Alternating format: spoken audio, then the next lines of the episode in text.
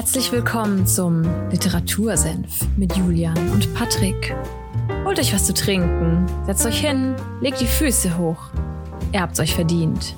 Zieht euch aus, nicht so schüchtern, sperrt die Ohren auf, denn jetzt gibt's wieder mittelscharfe Literaturkritik. Viel Spaß!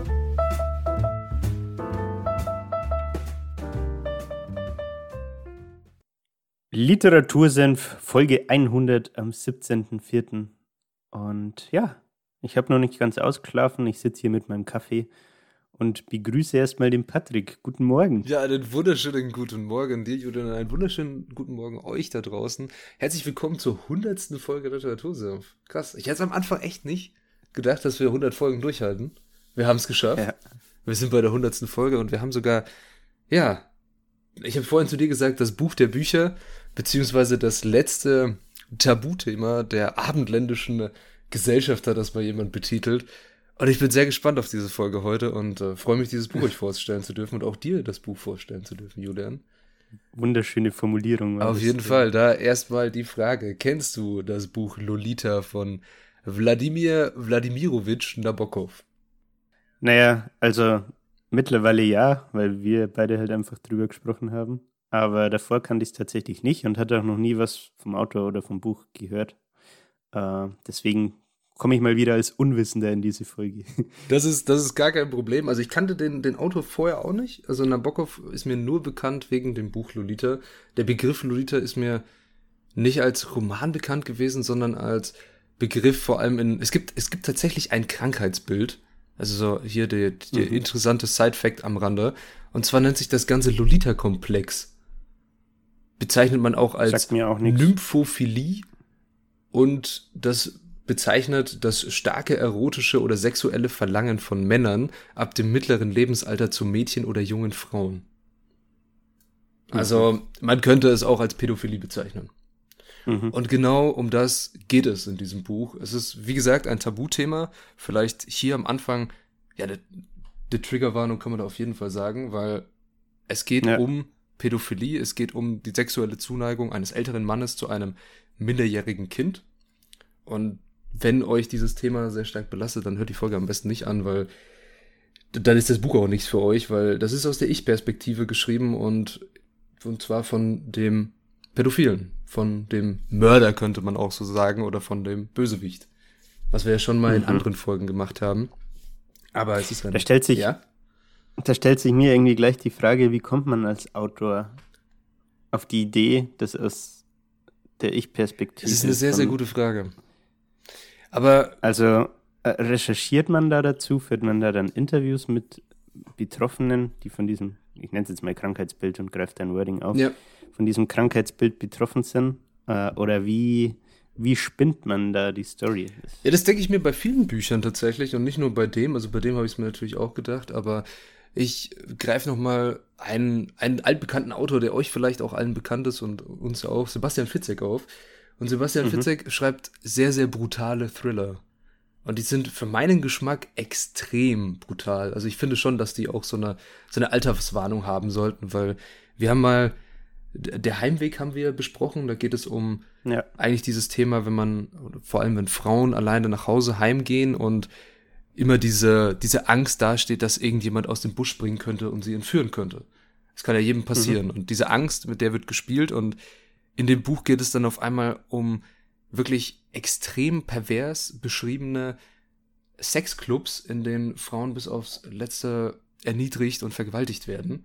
Und da frage ich mich auch, wie spinnt man so eine Idee zusammen, zusammen und wie schreibt man so etwas? Wie stellt man sich das wirklich bildlich vor? Ja. Äh, klar, diese, dieses Tabuthema Pädophilie ist dann irgendwie, ich finde, ich habe da auch persönlich so eine Blockade dazu, da ein bisschen drüber zu reden, um mich in dieses Buch reinzudenken.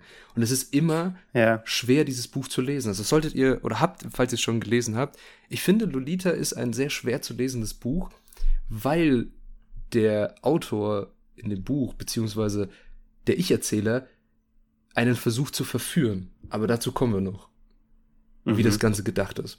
Und ja, was, okay. was du schon gesagt hast mit, wie denkt man sich das als Autor aus? Und das ist seit bis heute ein heiß diskutiertes Thema unter Literaturkritikern, unter allgemeinen Lesern und Leserinnen. War Wladimir Labokov pädophil? War er das? Mhm. Oder wie hat er es geschafft, so eine Person zu entwerfen? So ein Monster in dem Buch ja. Lolita. Wie hat er das hinbekommen, okay. ohne selbst diese Neigung bekommen zu haben? Und da ist vielleicht so ein geschichtlicher Side-Fact. Nabokov hat mehrfach versucht, dieses Buch oder das Manuskript des Buches zu verbrennen. In seinem Garten. Also er hatte mehr, mehrmals okay. diesen, diesen Twist, okay, das kann ich nicht veröffentlichen, das schmeiße ich weg, das verbrenne ich. Und seine Frau hat ihn immer davon abgehalten. Und damit er das Buch nicht verbrannt hat. Also er hat es wirklich sehr oft versucht verbrannt. So diese, wir stellen uns die Szene vor, man hat vielleicht ein, zwei Gläser zu viel getrunken und äh, denkt sich so, scheiße, das kann ich, das kann, ey, das kann ich nicht veröffentlichen. Ich verbrenne das jetzt. Da möchte ich ein Meme aufgreifen. Walla Krise. ja, Krise trifft es sehr gut, weil das Buch hat natürlich geschichtlich betrachtet einen riesengroßen Skandal ausgelöst. Vor allem in. Mhm. Es wurde auf Englisch verfasst. Du hast ja. noch gar nicht gar, eine, gar keine zeitliche Einordnung. Ich habe noch gar keine gegeben. zeitliche Einordnung gegeben. Ich, wie, wie stümperhaft von mir. Gut, vielleicht kurz zum Autor. Wir fangen einfach ganz vorne an. Vladimir Nabokov ist 1899 in St. Petersburg geboren worden, in der damaligen, ja, in dem damaligen Zarenreich noch, floh dann vor der Oktoberrevolution 1917 nach Deutschland, hat dort erst seine ersten Dichtungen verfasst, vor allem russische Einwanderer im Exil haben das gelesen und gekauft. Dann hat er weiter in Westeuropa gelebt, hat auch in Cambridge und am Trinity College studiert, und zwar Literaturwissenschaften und äh, englische Literatur vor allem und ist dann, als die Nationalsozialisten in Deutschland die Macht ergriffen haben, ist er nach Frankreich geflohen mit seiner jüdischen Ehefrau und dann die Vereinigten Staaten. Also sein Leben, wenn man sich das anschaut, besteht vor allem aus Exil.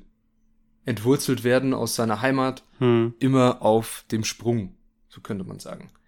Und so sind auch seine, seine Bücher geschrieben. Also es, es ist oft männliche Protagonisten stehen im Mittelpunkt, die die Lebensumstände des Schöpfers teilen. Also sie sind entwurzelt, sie sind irgendwo anders, sie haben, das ist nicht ihre Muttersprache, die sie da sprechen, und sie haben ihr Vaterland und ihre Heimat verloren. Und die Sprache an ihr, also die, ihre Muttersprache ist die einzige Erinnerung an ihre Heimat. Mhm. Das ist so die. Da kommt mir irgendwie Ding. Herkunft genau. äh, in den Kopf. Das ist ein guter, guter Vergleich zur Herkunft von äh, Sascha Stanisic. Ist auch ein sehr, sehr tolles Buch. Die Folge kann ich euch empfehlen, das Buch kann ich euch empfehlen, falls ihr es noch nicht gelesen habt. Aber so viel zu dem, zu dem Autor. Das Buch ist 1955 erschienen in den USA und in Frankreich tatsächlich. Und es hat einen riesen Affront ausgelöst. Nämlich in Frankreich hat man es irgendwie hinbekommen, dass man dieses Buch auch verbieten kann. Also es war damals sehr schwer, Literatur zu verbieten in Frankreich mhm. vor allem. Mhm. Also es gab immer auch eine öffentliche Meinungsäußerung, man konnte verfassen quasi, was man wollte. Aber durch bestimmte Tricks und ja, ein paar, tatsächlich ein paar Gesetzesänderungen konnte dieses Buch auch erstmal verboten werden. Und es gibt eine, es gibt eine Rezession aus der Zeit von einem ja von einem Autor der Sun, ähm, Sunday Times, müsste das gewesen sein. Und der hat zu dem Buch folgendermaßen geschrieben. Bevor wir jetzt einsteigen in das Buch, möchte ich das kurz vorlesen, was er geschrieben hat, weil das trifft, glaube ich, die Meinung der Literaturkritiker zu dieser Zeit sehr, sehr gut. Okay. Zweifellos das dreckigste Buch, das ich je gelesen habe. Reine hemmungslose Pornografie. Seine Hauptfigur ist ein perverser Kerl, der eine Leidenschaft für Nymphetten hat, wie er sie nennt. Gedruckt ist es in Frankreich. Jeder, der es hierzulande verlegt oder verkaufte, würde mit Sicherheit ins Kittchen kommen und die Sunday Times fände das bestimmt nur in Ordnung. okay, ja. das ist sehr eindeutig, würde ich mal sagen. Und ähm, dazu gibt es auch andere Stimmen tatsächlich. Und zwar hat äh, Marcel Reich-Ranitzky hat mal 1987 dazu geschrieben, dass die damalige Diskussion aus heutiger Sicht absurd und lächerlich zugleich scheint. Es gäbe in dem Roman keinen einzigen Satz, der ihn auch nur in die Nähe der Pornografie rückt. Und diese, das stimmt.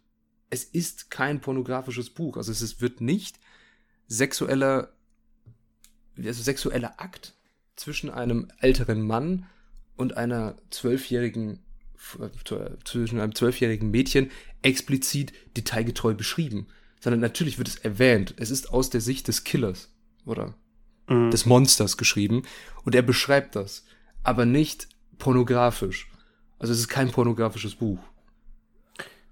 Sondern es ist, es ist ein Vergehen. Was meinst du, wieso es dann in den ursprünglichen Rezensionen nach Veröffentlichungen so wahrscheinlich einfach zur Außendarstellung, oder? Ich denke, um ich denke, es ist, es, es wirkt viel stärker, wenn du sagst, es ist ein pornografischer Inhalt ja. und du sagst, ein älterer Mann verführt eine minderjährige, ein minderjähriges Mädchen, dann kommt dieser Satz Pornografie ist wesentlich deutlicher, er ist symbolträchtiger, ja. als wenn du das Ganze Liebesroman nennst, wie es wahrscheinlich die Hauptperson im Buch nennen würde.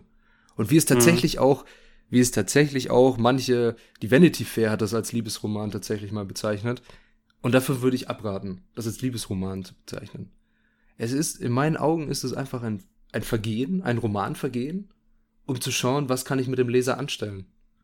Wie mhm. sehr kann ich den Leser versuchen zu verführen, dass er mein offensichtliches Monster, was von vornherein klar ist, dass diese Person, die dieses Buch schreibt oder diesen Text verfasst hat, den man da liest, ein Monster ist, dass der Leser ihn auf einmal mag.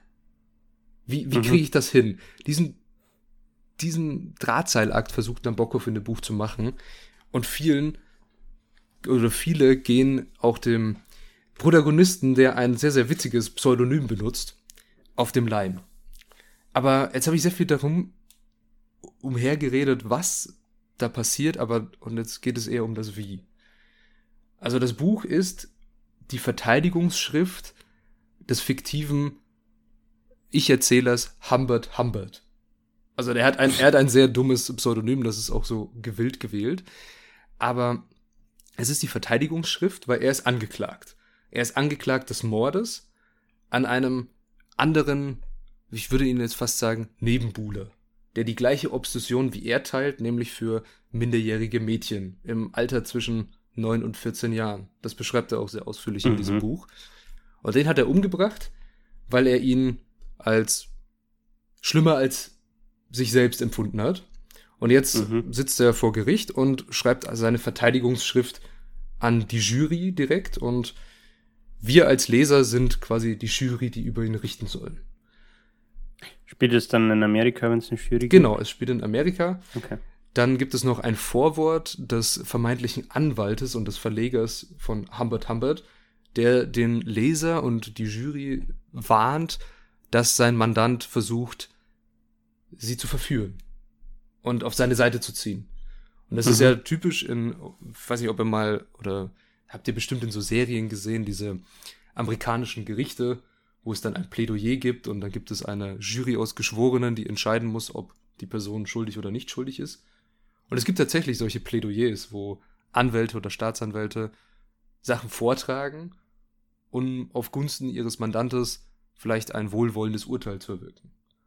Ja. Und so ist das Ganze angedacht, dieses Buch. Aber mhm. es ist gleichzeitig ein Roman aus der Ich-Perspektive von Humbert Humbert. So, und jetzt. Also, ja. verstehe ich das dabei richtig, dass quasi der Roman eigentlich die Verteidigungsschrift genau. ist? Genau. Also, äh, du wirst okay. als Leser auch mehrfach angesprochen, selbst. Mhm. So, also entweder heißt es ja. Das ist ja interessant. Lieber Leser oder ja, liebe Leserin, stell dich, stell dich mich vor, wie ich hier stehe, ich armer Mann. Ja. Sonst äh, stell dich mir vor, mich vor, wie ich da bin, sonst existiere ich nicht. Also mhm. der Leser, er, er wird wirklich versucht, dass du da reintauchst in diesen Humbert Humbert und aus seiner Sicht das alles siehst. Und das ja. ist sehr unkomfortabel, weil er versucht dir aufzuzwingen, wie ein Perverser, wie ein Pädophile zu denken. Und das kann verdammt un also es ist es ist wirklich es ist mir fällt es ist eklig. Ja. Es ist sehr beklemmend. es ist sehr beklemmend, dieses Buch zu lesen, aber sein Schreibstil ist so gut, dass es literarisch schön ist, dieses Buch zu lesen. Und das ist der Twist mhm. an der ganzen Sache. Also wir, wir gehen auch gleich einfach in das erste Kapitel rein, dann habt ihr mal so einen Eindruck darüber, weil ihr das Buch noch nie in den Händen haltet, wie ähm, Nabokov diese, die Darstellung der Lolita geschrieben hat, aus Sicht von Humbert Humbert. Und naja, was, was er versucht, ist natürlich, dass du weiterliest. Du möchtest ihn, dass du ihn weiter verstehen willst, die Geschichte mhm. weiterleben willst und dann gucken willst, wie es am Ende ist. Das Ende ist eigentlich gar nicht so spannend, sondern der Weg dahin ist das Spannende. Darum kann man das auch vorwegnehmen. Er stirbt an einem Herzinfarkt und alles, was bleibt von ihm, ist dieses Manuskript, die Verteidigungsschrift. Mhm. Ja, und an sich, ich kann empfehlen, dieses Buch in der Originalfassung im Englischen zu lesen, weil im Deutschen, also wenn ihr, wenn ihr euch jetzt überlegt, im, im Englischen hat das Ganze ungefähr so 320 Seiten. Also nicht so viel schöne, all, allgemein schönes Buch, so von der, von der Dicke und von der Länge. Im Deutschen hat das Ganze, glaube ich, fast 600, weil eben für diese, Klassiker. diese ausgefallene Sprache und diese sehr verschnörkelten Darstellungen, die er benutzt, sehr viel mehr Worte gebraucht werden im Deutschen. Also es ist ja. tatsächlich echt, es ist so, wenn man Literatur studiert zum Beispiel und sich überlegt, wie kann ich verblümt, würde ich jetzt als bestes Wort nehmen, etwas schreiben, dann ist auch Nabokovs Schreibstil gut. Und sehr, sehr gut. Mhm. Es ist wirklich sehr spannend, das Ganze sich anzu anzuschauen. Aber es geht natürlich um ein Tabuthema. Nämlich Pädophilie. Ja. Ähm, mal noch eine Frage ja. zur Sprache. Er ist ja dann quasi Muttersprache Russisch, ne? Genau, er ist muttersprachlich Russe, ja.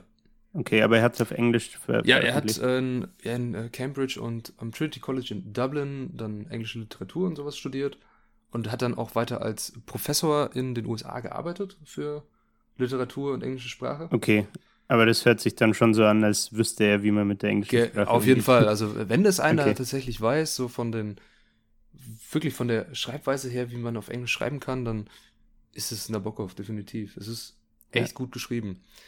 So, und jetzt haben wir schon gehört, okay, es geht um, an, anhand in der Geschichte geht es um den Humbert Humbert, der sich ja scheinbar an dieser Lolita, die eigentlich Dolores Hayes heißt, und ihr Spitzname ist Lolita oder Lo, vergeht. Jetzt ist die Frage, mhm. wie, wie kommt es dazu? Und er hat, wir haben am Anfang, habe ich angesprochen, Nabokov ist sehr oft rumgereist, hat seine Heimat verloren, ist entwurzelt worden. Und das Gleiche ist Humbert Humbert auch passiert. Also er fängt an mit seiner Lebensgeschichte, in Frankreich geboren, auf eine englische Schule gegangen, dann irgendwann durch den Krieg ausgewandert in die USA und quasi ein Franzose in Amerika. Mhm. Und das wird sehr deutlich, weil es manchmal einfach französische Passagen gibt, wo er irgendwelche französischen Wörter einwirft und Sätze oder ja, ganze Absätze okay. sogar. Und das soll so wahrscheinlich diese Erinnerung an die Heimat. Wie ist das für dich als jemand, der nicht Französisch spricht? Oder schwer zu lesen. ja. schwer zu lesen. Also ich, ich wüsste nicht, wie ich das aussprechen soll. In meinem Kopf hört ja. sich dann halt komisch an. Und es soll glaube ich, auch ein bisschen diese Distanz zum Leser zeigen. Das mhm. ist auch so, okay, er ist auch eine, er passt sich doch nicht ganz der Sprache der Leser an, sondern will auch etwas von sich in diesem Buch behalten, also etwas Persönliches in seinem ja. Manuskript. Und das Ganze mit dieser, also was Nabokov immer sehr selbst persönlich sehr lustig oder ironisch ins Lächerliche gezogen hat, ist die amerikanische Kultur tatsächlich. Das wird in dem Buch auch gemacht. Wieso? Nämlich dieses Kitschige. Dieses, vor allem in, in Motels zum Beispiel, dieses Kitschige, yeah. dieses komisch pompöse. Live, live love, love. da muss ich an dieses Video denken, wo das überall im Haus steht. Aber yeah. ja, sowas, diese, diese Diner, die irgendwie total wie aus Comicheften ausschauen oder ähnliches, wo diese abergroßen Milchshakes serviert werden der Kirsche obendrauf zum Beispiel. Ja. Kriegt man denn mit, wann die Story im Buch quasi spielt oder wann dieses Verteidigungsschrift dann. Ja, es werden, äh, es werden immer wieder Zahlen genannt, also das ist auch sehr interessant. Es ist ungefähr so. Weil wenn, wenn ich mir sein, sein äh, äh, na, seine Vita anschaue, ja. von 1899 bis 1977, irgendwie kommen mir gerade, ich weiß nicht wieso, aber die goldenen Zwanziger auch in, in den Kopf, so, mhm. äh, dass das vielleicht Ja, also mit dran spielt, aber kann ich jetzt nicht beurteilen. Ich, ich habe die Zahlen jetzt nicht mehr so direkt im Kopf, wann genau wie was passiert, aber ja, er versucht okay. in diesem Buch tatsächlich auch eine, ja, als wäre es so, du kennst es von Filmen oder sowas, nach einer wahren Begebenheit. So nach dem Motto, wenn es da vorher. Ja, ja. Und er versucht diese Authentizität zu schaffen, indem er dir einfach irgendwelche Zahlen die ganze Zeit um die Ohren wirft, irgendwelche Jahreszahlen. Zum mhm. Beispiel, ich bin geboren, stimmt, das steht sogar im, im zweiten Kapitel, steht einfach drin, wann die Hauptperson geboren ist. Ich schlage das Buch mal schnell auf. Dann wissen wir das Ganze. 1910 ist der gute Mann geboren. Das heißt, als er ungefähr in den USA ist, ist das so 1940 rum. 1940, 50, also noch während des Zweiten Weltkrieges spielt das dann. Und er musste fliehen wegen den Weltkriegen aus Frankreich und darum wirkt das Ganze auch so, als wäre das so eine wahre Geschichte. Was es aber nicht ist, es ist frei erfunden. Ja. Also diese mhm. Personen haben alle nie existiert. Und wir hatten jetzt schon, dass er ausgewandert ist in die USA, der, der Humbert Humbert, und sich da über diese Kultur ein bisschen lustig macht. Und was er aber macht, er arbeitet dann so als Schriftsteller und Werbetexter und sowas. Also macht etwas mit Sprache, wie Nabokov auch. Er ist autorentechnisch tätig. Und mhm. Entdeckt dann ein Zimmer, das frei ist bei einer Dame. Und zieht da ein und diese Dame hat eine Tochter, nämlich Lolita oder Dolores Hayes. Und mhm. er ist natürlich hin und weg von dieser Dame oder von diesem Mädchen. Und um sich ihr zu nähern, heiratet er einfach die Mutter. Also, okay. es ist eine sehr akribische Darstellung, wie seine Obsession, ein junges Mädchen zu besitzen und sich ihr zu nähern, dazu führt, dass sein Leben sich genau dahin ändert. Ja, es zeigt auch ein bisschen so diese Bereitschaft irgendwie. Ja, wie weit er bereit ist jetzt zu mal gehen. Kompromisse. Äh, nicht nur Komp nicht nur Kompromisse, sondern tatsächlich ist es wie so ein, es ist wie ein ausgeklügelter Plan, kommt es einem dann vor. Ja. Stimmt. Also was dazu dann, was dann passiert. Das ist nur ein Schritt in seinem Plan. Genau. Ist, ne? Was dann passiert, ja. die Mutter von Lolita stirbt bei einem Autounfall. Und mhm. das Kind ist ja dann quasi ohne, also sie ist alleinerziehende Mutter, der Vater von Lolita ist gestorben oder verschwunden. Und Humbert Humbert ist ja dann die einzige Person in ihrem Leben. Und diese Chance nutzt er, ihr erstmal nicht zu erzählen, dass ihre Mutter gestorben ist, sondern mit ihr einfach loszufahren und auf eine Reise quer um die, durch die USA. Also er fährt dann von Motel zu Motel mhm. und, naja, versucht sie zu besitzen. Also er zwingt ihr ihren Willen auf. Und das ist sehr, sehr ja. beklemmend und das ist etwas, was. Das Wording hört sich auch komisch oder falsch an. Ja, auf jeden Fall. Sie zu besitzen. Ne? Ja, auf jeden Fall. Es hört sich, es hört sich sehr falsch an, aber klar, ist in diesem Alter, sie ist in diesem, in dieser Zeit zwölf Jahre alt und das heißt, es ist immer noch ein Schutz, ein schutzbedürftiges Kind und er nutzt diese Schutzbedürftigkeit oder diese Hilflosigkeit, sie kann sich ja nicht dagegen wehren. Sie ist auf einen Erziehungsberechtigten angewiesen mhm. und er nutzt das aus, schamlos. Und das kann, wenn euch das wirklich sehr stark mitnimmt, zur, dieses Grooming heißt, heißt das Wort, glaube ich. Ältere Männer, die versuchen, junge Frauen irgendwie zu, ja, an sich zu binden. Durch Geld, durch Fürsorge, durch alles, mhm. durch Sicherheit, vermeintliche Sicherheit. Oder auch diese. Gute alte Sugar Daddy. Genau, diese Thematik mit, mit Sugar Daddy.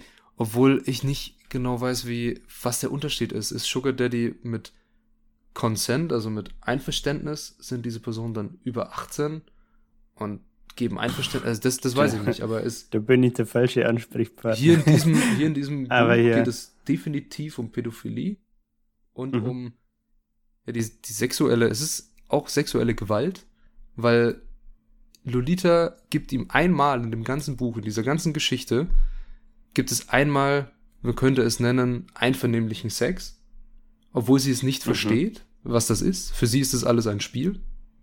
Also sie mhm. erklärt mhm. ihm in der ersten Nacht, ja, sie hat in dem Sommercamp, in dem Sommercamp, in dem sie war, schon sexuelle Erfahrungen gesammelt. Und für sie ist das wie ein Spiel. Sie versteht das Ganze mhm. nicht. Und er mhm. nutzt das natürlich schamlos aus in seinem Wahn, sie zu besitzen und sie, zu, für sie nur für sich zu haben, zu begehren und ja, ich, ich weiß auch nicht ganz genau, wie sein Wahn zu definieren ist. Weil es wirkt das ganze Buch über wie eine Suche nach etwas, was er selbst nicht mal weiß, was es ist. Und er projiziert mhm. das Ganze immer auf diese Tatsache, Frauen in dem Alter von 9 bis 14 sind wunderschöne Nymphen und es gibt natürlich immer nur besondere, die Nymphen sind und nicht alle sind Nymphen, Nymphen und die will, diese Nymphen zu berühren, ist das Größte für mich zum Beispiel oder ihnen nahe zu sein. Okay. Aber ob das wirklich das ist, was er will, wird in dem ganzen Buch nicht klar. Weil es wirkt immer wie so eine Suche nach dem, was er selber nicht mal in Worte fassen kann, als Autor yeah. dieses, dieser Verteidigungsschrift. Ja, und dann, nachdem sie ihm das einmal gegeben hat, diesen äh, vermeintlich einvernehmlichen Sex, will er den natürlich immer wieder. Mhm. Und versucht sie dazu zu bringen, dass sie ihm das einvernehmlich gibt. Von Vergewaltigung ist in dem Buch jetzt nicht direkt, äh, direkt die Rede, aber man könnte es natürlich, also man, man, was heißt man könnte, man muss es definitiv als sexuelle Übergriffigkeit sehen, weil es ist ein zwölfjähriges Mädchen und ein 40-jähriger Mann. Ich glaube, da ist keine Diskussion ja. irgendwie da, ne? Ja. Naja, und das passiert dann schließlich, dass sie beide so durch die USA fahren und er versucht sie immer auf Trab zu halten, beziehungsweise ihr, dass ihr nicht langweilig wird und sie nicht, ja, dass sie gerne bei ihm bleiben will. Also er versucht ja mit ihr in irgendwelche Parks zu gehen oder sonst was, ihr mhm. Essen zu kaufen und das ganze Zeug. Wie ist denn die zwischenmenschliche Beziehung zwischen den beiden? Also mal vielleicht das Sexuelle auch ausgelassen. Äh, ist es so, dass die Dolores dann ihn mag? Oder ist es auch so, dass sie quasi eher so ein bisschen abweisend ihm gegenüber ist äh, und so, hey, eigentlich will ich wieder zu meiner Mom heim, wieso machen wir eigentlich den Roadtrip so ungefähr? Ja, also sie will, zu, sie will zu ihrer Mom heim. Nach dieser ersten Nacht sagt sie ihm das. Und er mhm. eröffnet ihr dann halt, okay, Charlotte ist tot. Und also ihre Mutter ist tot und mhm. Ja, dann hat sie halt keine andere Möglichkeit, als bei ihm zu bleiben. Weil die andere Möglichkeit wäre, ja. Waisenheim. Sie hat mhm. keine näheren Verwandten, sie ist auf sich gestellt und er, das pädophile Monster, das hier, das sie in seinen Fängen hat, ist ihre einzige Möglichkeit, ein halbwegs normales, halbwegs normal ist jetzt gut gesagt, äh, Leben zu führen. Und ja, ja, sie findet sich dann erstmal mit ihrem Schicksal ab und er versucht natürlich, müssen uns auch noch vor Augen führen, sie ist zwölf Jahre alt und zwölf Jahre alte Kinder, egal ob Mädchen oder Jungen, kann man, glaube ich, sehr stark auch beeinflussen mit, okay, wir machen tolle Sachen, tolle Unternehmungen, die wir sonst nicht machen, mhm. für die wir vielleicht sonst kein Geld hätten. Wir fahren da und dahin, wir gehen in irgendwelche Parks, wir essen ständig Fastfood und trinken Milkshakes. Und mit ja. solchen Sachen versucht er sie zu bestechen. Zu bestechen mhm. für das, was er will. Und was er will, ist Nähe zu ihr und am Ende auch Sex mit ihr. Mhm. Und das klappt eine Zeit lang, bis sie irgendwann ihren eigenen Willen entwickelt und wegrennt von ihm. Okay. Und dann wird sie eben entführt von einem anderen Monster. Das, äh, oh ja, also es ist, es geht von, also es ist ein heftiges Leben, das die arme Lolita oder die arme Dolores Hayes ja. durchmachen muss. Und irgendwann schreibt sie ihm dann einen Brief, dass sie ja jetzt äh, geheiratet hat. Sie hat einen Kriegsveteran geheiratet und sie ist glücklich, hat eine oder gründet eine glückliche Familie, so nach dem Motto. Und Humbert Humbert besucht sie dann auch. Also das Monster steht mhm. auf einmal vor der Tür. Und was passiert ist, also sie ist total abweisend, natürlich. Sie hat Angst vor dieser Person, weil, naja, ich hätte, glaube ich, auch vor meinem sexuellen Peiniger Angst, wenn er mich drei Jahre durch die USA gescheucht hätte. Ja, wie alt ist sie denn dann? Da ist sie ist ungefähr 17, ist sie dann. Als sie mhm. da geheiratet hat, einen Kriegsveteran zum Mann genommen hat und was Humbert Humbert macht, ist, er bringt auf obskure Weise heraus, wer sie entführt hat und wo sie dann war. Und das war eben auch ein pädophiler Mann, der es sehr toll fand, sexuelle Spiele zwischen Minderjährigen zu filmen. Und in seinem Hauptberuf ist er Dramatiker und macht so Theaterstücke und führt die auf. Mhm. Ja, und dann fährt er zu ihm und dann gibt es eine ganz, eine ganz, ganz merkwürdige Auseinandersetzung von zwischen zwei Pädophilen. Wer denn jetzt äh, im Recht ist und wieso sie beide oder wer der Schlimmere von beiden ist, nach dem Motto. Und am Ende ersch erschießt Humbert Humbert den vermeintlichen Nebenbuhler, macht mhm. mit seiner Fahrweise auf sich aufmerksam und wird dann eingesperrt. Und dann schreibt er diesen Text, dann ist das Buch auch mhm. quasi vorbei. Ja, und was in dem Buch fehlt, ist die Sicht von Lolita. Sondern sie kommt nicht zu Wort. Sie ist einfach nur Spielball der männlichen Perversion in diesem Buch. Und das ist mhm. sehr, sehr schade. Aber natürlich ist das Buch aus der Sicht von Humbert Humbert geschrieben und er kann sich ja nicht in andere reindenken. Ja. Er kann nur das berichten, was er beobachtet hat. Und da ist jetzt wieder diese Krux. Also ich kann nur jedem empfehlen, dieses Buch zu lesen, weil der Schreibstil und der Witz, die Ironie, die Leichtigkeit, mit der Humbert Humbert das Buch verfasst, lädt einen dazu ein, tatsächlich sein Komplize zu werden. Und das ist ein sehr beklemmendes Gefühl, wenn das einem bewusst wird. Ja. Und das, dass man sich auch ein bisschen schlecht oder schuldig fühlt. Natürlich, auf jeden Fall. Also es ist wie die zweite Folge vom Podcast Der siebte Tod. Da begleiten wir den lieben Joe, der bei der Polizei mhm. putzt und gleichzeitig äh, Serienkiller ist und äh, wahllos Leute umbringt, weil er Bock hat. Da begleiten wir ihn ja auch. Und wir lernen Joe auf ganz andere Weise kennen als seine Opfer. Seine Opfer gehen aus der Dusche ja. und auf einmal sitzt Joe da und sagt, ja, moin, ich bringe dich jetzt um und wir lernen ihn kennen, wie ist sein Leben, wie ist seine, sein Sozialkonstrukt, wie sind eigentlich zum Beispiel seine, seine Fische, die er da ja hat und alles und verstehen irgendwann auch diesen Mörder. Und mhm. hier haben wir das Ganze aber auf eine ganz andere Art der Perversion gebracht, nämlich auf Pädophilie. Ein Thema, was in der Gesellschaft immer sofort natürlich mit Abneigung und mit Ekel abgetan wird, was manchmal auch völlig richtig ist, aber natürlich haben auch Menschen, die diese Neigungen entdecken in sich, ein Recht darauf auf Behandlung, wenn sie das, wenn sie das wollen. Aber ansonsten ja. ist das ein natürlich ein sehr ein, ja, ein Tabuthema. Ich habe es eingangs gesagt, das Tabuthema der abendländischen Gesellschaft. Und da sollte sich auf jeden Fall jeder selbst ein, ein Bild darüber bringen, ähm, bilden, nicht bringen, und dieses Buch lesen. Also ich kann nur sagen, schaut euch mal an. Es ist, ich glaube, eine ja, einmalige Erfahrung, so ein Buch zu hören. Ein Buch werdet ihr nie wieder lesen. Bin ich mir, ja. bin ich mir ziemlich sicher. Weil ich müsste jetzt schon sehr lange suchen, glaube ich, wenn ich sowas ähnliches finde, was überhaupt veröffentlicht wurde. Ohne auf komische Internetforen zu stoßen, in denen ich definitiv ja. nicht sein möchte. Ja. Ja, aber an sich, was bleibt abschließend zu der ganzen Sache zu sagen? Ich hatte tatsächlich noch eine Lesestelle von dem, von dem ersten Kapitel. Die würde ich euch gerne noch zum Besten geben und dir zum Besten geben, Julian. Mhm. Wenn du da Interesse dran hast. Ja, dass du, dass du mal hier ein bisschen so einen Vorgeschmack bekommst hier.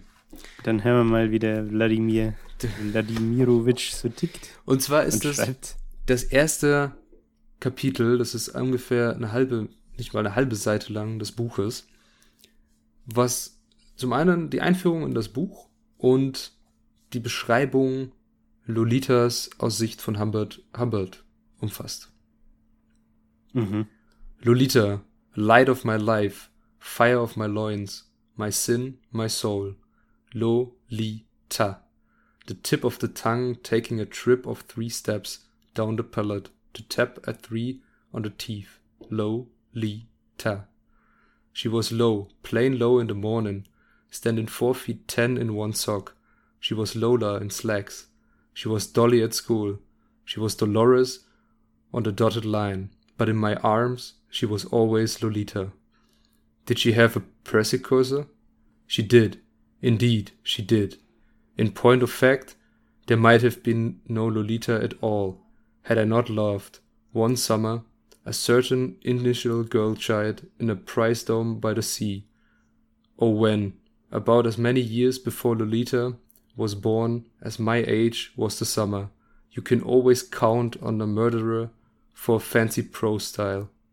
Ladies and gentlemen of the jury, exhibit number one is what the seraphs, the misinformed, simple noble winged seraphs, envied.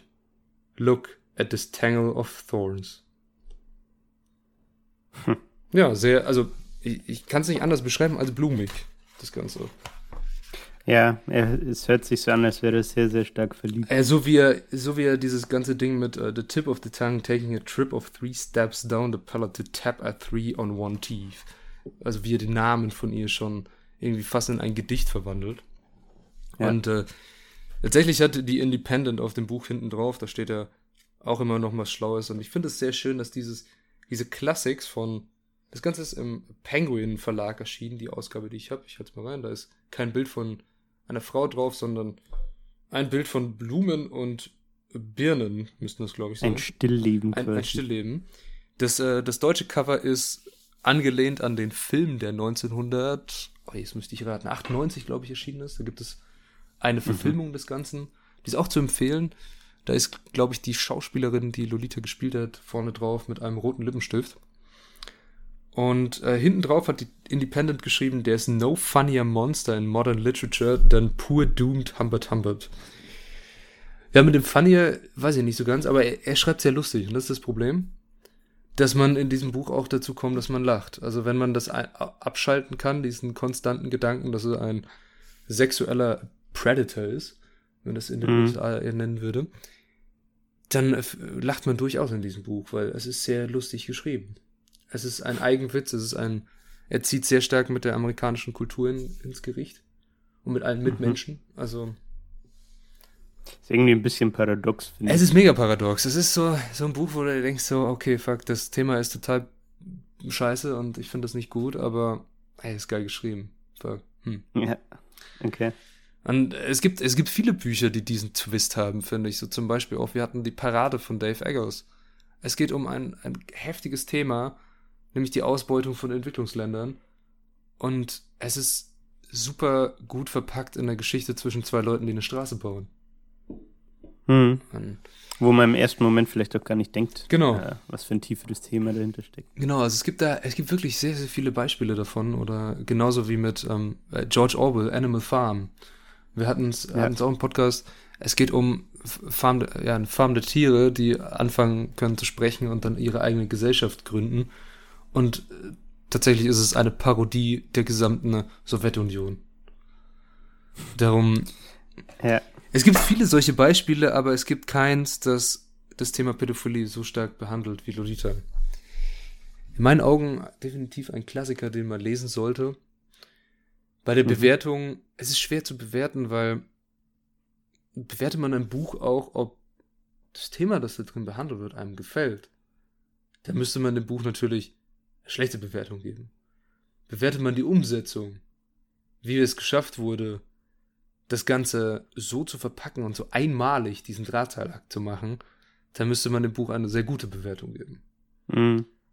Darum bin ich geneigt dazu, dem eine gute Bewertung zu geben, diesen Ganzen. Auf jeden Fall. Ja. Ich, ich würde es aber, ich also, aber ich nicht. meine, in- ist ja auch ein fairer Punkt. ja, ich ne? würde es aber nicht in irgendwelche äh, Senfgläser fassen, sondern einfach so stehen lassen. Ich finde das Buch sehr gut. Ja. Ich finde, es sollte definitiv jeder lesen und es ist ein nicht zu Unrecht ein Klassiker. Und das Buch zu verbieten und zu sagen, wie Grüße gehen raus an BuzzFeed. tolle, tolle Internetseite, die haben mal so eine Mhm. Liste gemacht mit "D- These books are red flags. Und da sind unter anderem auch andere Bücher drauf. Also falls ihr zum Beispiel Der Fänger im Roggen, also The Catcher in the Rye, ein sehr interessantes Buch der amerikanischen Literatur ist da mit drauf. Oder auch Herr der Fliegen, Lord of Flies, auch ein, Mhm. ein wirklich sehr tolles Buch. Und die sind da alle drauf. Und äh, auch Harry Potter tatsächlich, glaube ich, ist damit drauf. Und dann hieß es so, these books are Red Flags. Aber bei Harry Potter geht es, glaube ich, eher um die Autorin als mhm. um das Buch an sich. Und Lolita ist natürlich auch mit dabei. Wer hätte es nicht äh, anders erwartet? Und das, äh, dieser Artikel, ich glaube, ich habe noch nie so einen Artikel gesehen, der so schlechte Bewertungen hat. Und da kannst du unten immer so abstimmen. So, mhm. da gibt es dann eine Möglichkeit, so, das war ein Griff ins Klo oder der war geil. Und ich glaube, so 90 Prozent haben gesagt, ja, das, das Ding ist total scheiße. Also, was hat er sich dabei gedacht? Ich, ich würde gerne mal sehen, was der dann liest halt, weil der hat wirklich sehr, sehr viele Bücher drauf gemacht. Okay. Aber ja, die Zeit muss man auch bedenken bei dem Buch. Es ist im letzten Jahrhundert und da gibt es viele Bücher, die immer noch diese männliche Übermacht über Frauen porträtieren. Und es wäre, glaube ich, ich weiß nicht, ob in der heutigen Zeit, ob man so ein Buch noch schreiben könnte. Ich glaube fast nicht. Ja. Ich glaube, die Zeit mit, mit Cancel Culture wird es, glaube ich, schwer, ne? Also das kommt wirklich stark auf die Umsetzung. Ja, mit Cancel Culture wird es schwer, weil also wir, wir befinden uns in einer Zeit, in der sofort viel gecancelt wird, ohne in einen, ohne einen fundierten Grund oft auch. Und das hm. ist mhm. sehr, sehr schade. Also ein offener Diskurs ist in Zeiten von, von Twitter und äh, Facebook, Instagram und allen Social Media Plattformen ist es sehr, sehr schwer, weil sobald du Masse generierst, geht es unter einer Flut unter. Ja. Nennen wir es Shitstorm, weil ein Shitstorm spült alles weg. Und naja, äh, jetzt, jetzt schweife ich, glaube ich, ein bisschen ab. Ich kann nur zu dem Buch sagen, ich, ich fand es sehr gut. Es war ein, es ist ein sehr, sehr gutes Buch. Jeder sollte sich darüber eine eigene Meinung bilden. Und das wäre eigentlich tatsächlich mein Statement des Ganzen. Ich hätte noch ein Zitat, was den mhm. guten, lieben Han äh, Humbert, Humbert beschreibt. Das Ganze ist in Deutsch, in der deutschen Übersetzung. Hast du noch abschließende Worte, Julian? Hast du noch eine Frage? Nee, Frage tatsächlich nicht mehr. Mhm. Äh, ich muss auch sagen, dass ich eher positiv vom Buch überrascht bin. Insofern, dass ich finde, dass es, so wie du es jetzt verkauft hast, ähm, dem Autor schon gelungen ist, so ein sehr, sehr schweres Thema oder ein Tabuthema aufzugreifen und insofern interessant zu verpacken, als dass es vielleicht auch zum Nachdenken anregt.